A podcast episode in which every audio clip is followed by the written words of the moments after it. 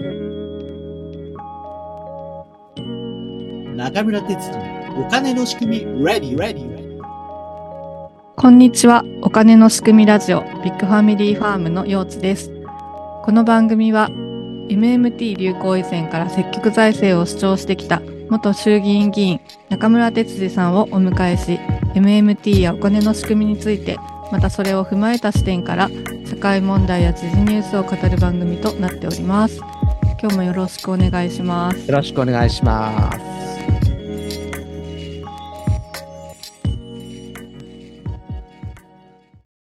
新年明けてすぐに能登半島で大きな地震が起きまして、うんはい、うん本当にまだまだ大変な状況が続いているんですけれども、ねそれを受けてですね、神戸の震災の時からですね、もうずっと東日本大震災もあって、熊本大震災もあって、で、毎年どこかで大きな洪水も起きている中で、なかなかこの日本の災害対策っていうのが進歩してないのかなっていうのを見てきているので、その辺の災害の多いこの日本のお金の仕組みとの関係というのを話していきたいなと思います。そうですね。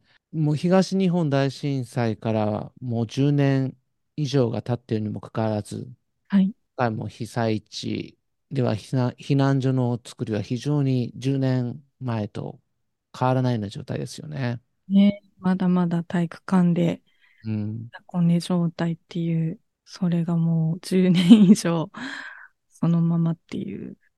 そうですよね。うん。あれもあの、今は段ボール製の家具っていうのは非常にいいクオリティになってるので、うん。すぐに展開することはできるんですよね。準備さえしておけば。うん。だけど、そういう仕組みになってない。うん。これはなぜなのかっていう話です。うん。私がまあこの東日本大震災の時に政権与党の中にいた国会議員のメンバーの一人として思うことは、はい。やっぱり財政の仕組み、お金の仕組みが十分に、まあ、共通認識ができてないので、それに対してお金を使わないという意思決定を最初にしているうん。ことが原因だっていうことを実感してます。うん。らここを変えないと、うん。本来持ってる日本の力が発揮できない。これだけその災害の多い国なのに、うん。そしてまたそれに対応できる国力もあるのに、うん。財政だけの問題で足を引っ張ってしまっているって。そうなんですよ。ここをやっぱり変えていきたいなというふうに思いますね。で、やっぱりその道路が寸断されたりするときに、やっぱ復興しないといけませんよね。はい。ということは、その地域に土木業者がいなければ、うん。まあ、復旧できないわけですよ。そうですね。そこは、ある意味でその、普段から生産余力を、うん。土木業の生産余力を日本の場合には持っておかないとうん。対応できないっていううんことですよね。常にいいないといけないですよね。うん。で、そうすると、今までの土木業に対してのうん。日本の考え方を大きく変えていかないといけないっていううん。うんうん。ことだと思うんです。はい。私はその前職の国会議員の時から、土木業に対しては、経済対策でやるべきではなくて、うんうんあの生産力を拡大していくために、うん。うん。法定価格でうん。予算を一定額うん。増減させることなく、まあ、年間、まあ、ごなんか、数パーセントずつ増やしていくっていうのはいいといいいと思うんですけど、減らすっていうことがないようにして、うん。日本のその土木業の生産能力を上げるべきだっていうふうにうん。主張してたんです。うんもう、すごく少数で説ですけどね。お金の仕組みが分かってないと、やっぱり家計と同じように節約してできるだけ工事にお金がかからないようにっていう頭になりますもんね。そうですね。ただ、その、社会人になって、それじゃ勉強できればなんて仕事ができるのかってそうでないようにですね、はい。土木業を携わってる方の結構その、あの、学歴はないけど仕事はできるって人は結構いるわけですよ。うんうんうん。今の仕組みだとそういう人になんかお金が入りにくいことになるので、うん。だからその職業として優秀なそういう人うんで。すね、その学業はやらなかったんだけれども、うん。優秀な人っていうのが今までまあ土木業に集まっていたわけですよ。まあ今までというか20年ぐらい前ままではですね。そういう人たちが集まらなくなってきて、職人不足になっている。うん。で、まあ若い人は職人にならないっていうような状況が生まれちゃってるわけですよ。うん。大体て、その手取りの額が3分の1ぐらいになってるので、うん。それとあと中抜きですね。そうですね。うん。直接その現場の職人にお金が渡る仕組みを作りながら、うん。予算額を一定確保していくと。うん。うん。そういうふうな形をして、うん。職人が能力を高めていける。でうん、一緒の仕事として、それをすることができるっていうことの体制を作って初めて、うん。各地での災害に対して、うん。すぐに即応できる体制が作れると。っうん。ていうことになるっていうのは、ちょっと普通に考えたらわかるようなもんなんですけど。ね。必ず必要なお仕事ですからね。ねここにあの技術の長けた人を国の予算で、まあ、維持していくっていううんことですよね。それはもう必要だし、できるんだからや、やったらいいっていうふうに思いますそうねで。すね。うんまあ、考え方としてはね、あの、介護保険で、今、介護事業者が公定価格で民間で経営されているのと同じように、うん。公定価格で土木業者の経営ができるようにうん。するということでできると思うんですよ。うん。うん。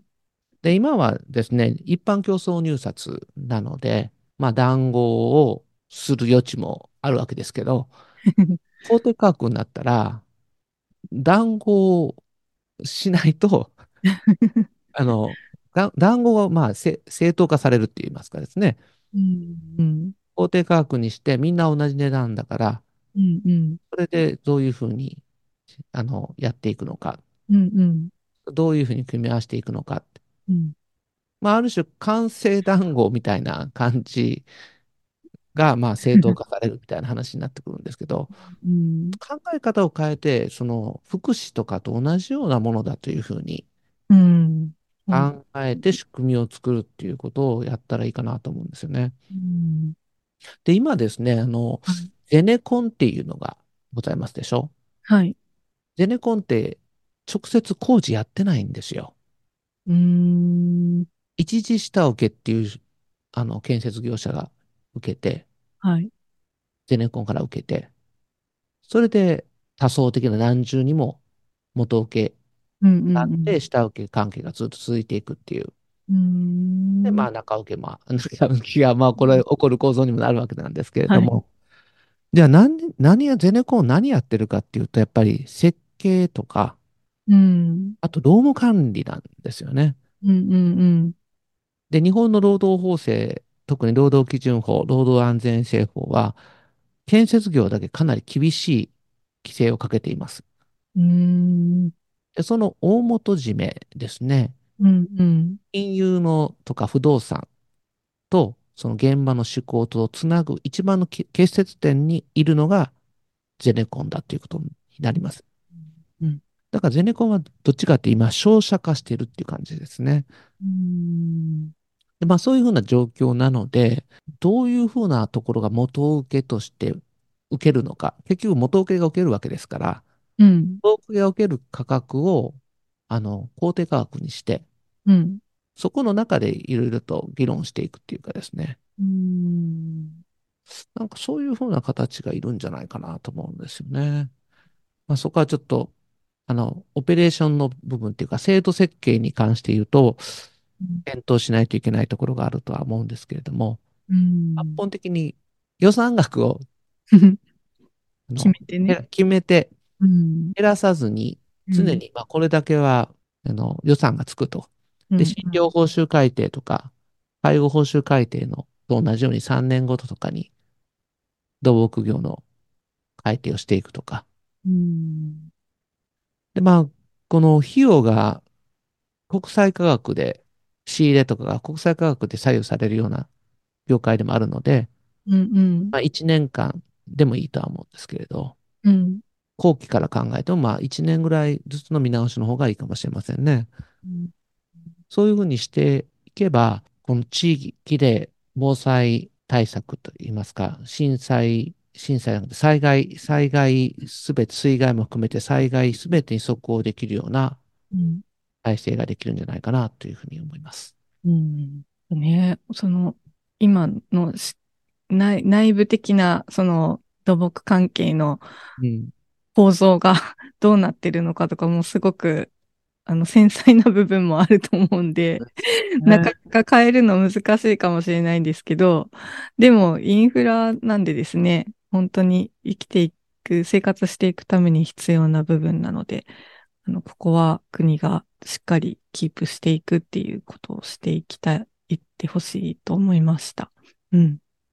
なんかこん、今回その、まあ、家がすごくいっぱい倒壊してですよ。はい。え、まあ、一時、私もあの、東日本大震災の時に、あの、何人かで立ち上げた母子っていう、あの、避難情報をあ、まあ、集めてる、発信してるサイトを運営していて、今回の能登半島の地震に関しても、その全国の自治体の一、二次避難用のその住宅提供の情報とか、民間からの、あの、申し込みを集めたりっていうのをやってるんですけど、どうしてもですね、その自治体の市営住宅なんかを提供しますって言っても、家だけポンとか、あの、無償で提供しますよっていう形なんですよね、ほとんどのところが。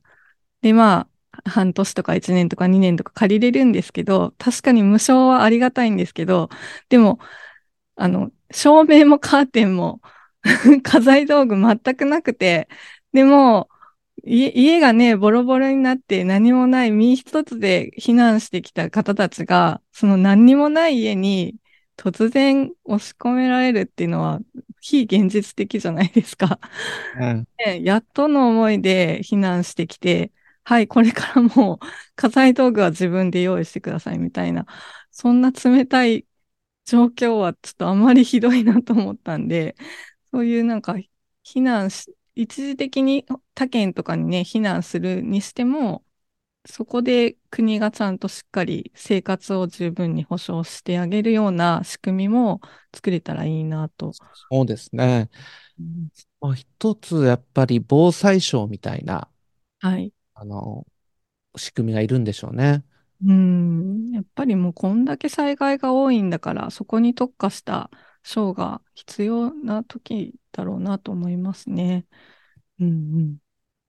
アメリカには HEMA っていうそういう組織があって、はい。民主党の政権の時にマニフェストにそれも載せてたんですけれども、うん。なかなか実現できるまでいかなかったんですね。うん。やっぱりでもここはやっぱ予算がいるわけですよ。そうですね。うん。もちろんその物資を供給するとかインフラをまあ正すとかいうとところで自衛隊の力は大きいんですけれども、うん。防衛省だけで全てできるかってうん。今、よちさんおっしゃったような、きめ細やかなうん地域地域での対応とか、はい。生活物資をどういうふうにして用意しておくかとか、うん。そういうことって、まあ、自衛隊というようなその組織、実力、実力行使をするための組織の形だけではやっぱり、あの、十分なきめ細やかなことはできない。でうん常識的に考えて自衛隊員にカーテン買えっていうのはむ難しいじゃないですか。そうですね。うん。それも自衛隊の、あの宿舎とかは自衛隊員が基本的に使うために、うん。あの常勤の職員が使うためのものであって、うんうんあのイレギュラーな形で被災者が使うという形の対応には、まあ、全くなってないわけですよね。うんね。で、それをやるためには、やっぱり別組織の方がうん。いいんですかね。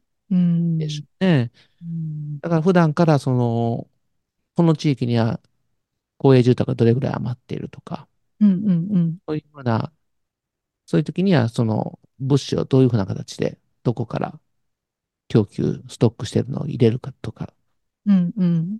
あの、もちろん、その、ひ災害が起こらない時にずっとカーテン用意していくとか言ったら無駄ですから、はい。